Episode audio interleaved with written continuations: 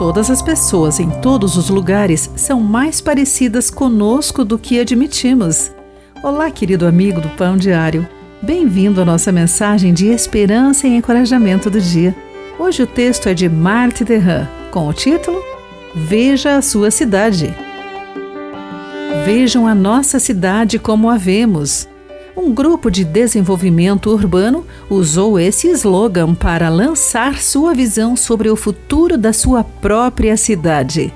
Mas o projeto parou quando os membros da comunidade perceberam que faltava algo na campanha.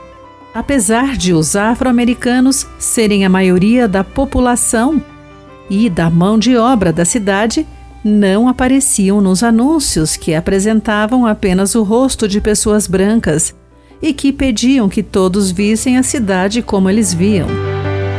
Os compatriotas de Jesus também tinham um ponto cego em sua visão do futuro.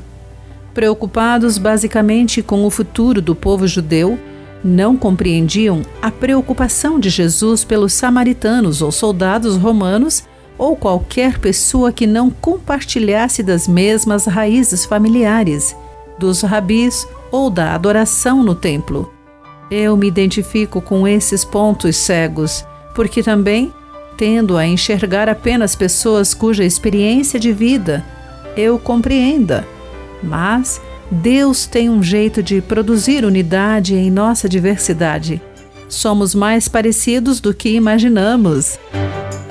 Deus escolheu um nômade chamado Abraão para abençoar todos os povos do mundo. Jesus conhece e ama todos aqueles que não amamos ou conhecemos. Juntos, vivemos pela graça e misericórdia daquele que pode nos ajudar a enxergar o próximo, as nossas cidades e o seu reino como ele os vê. Querido amigo, guarde isso em seu coração.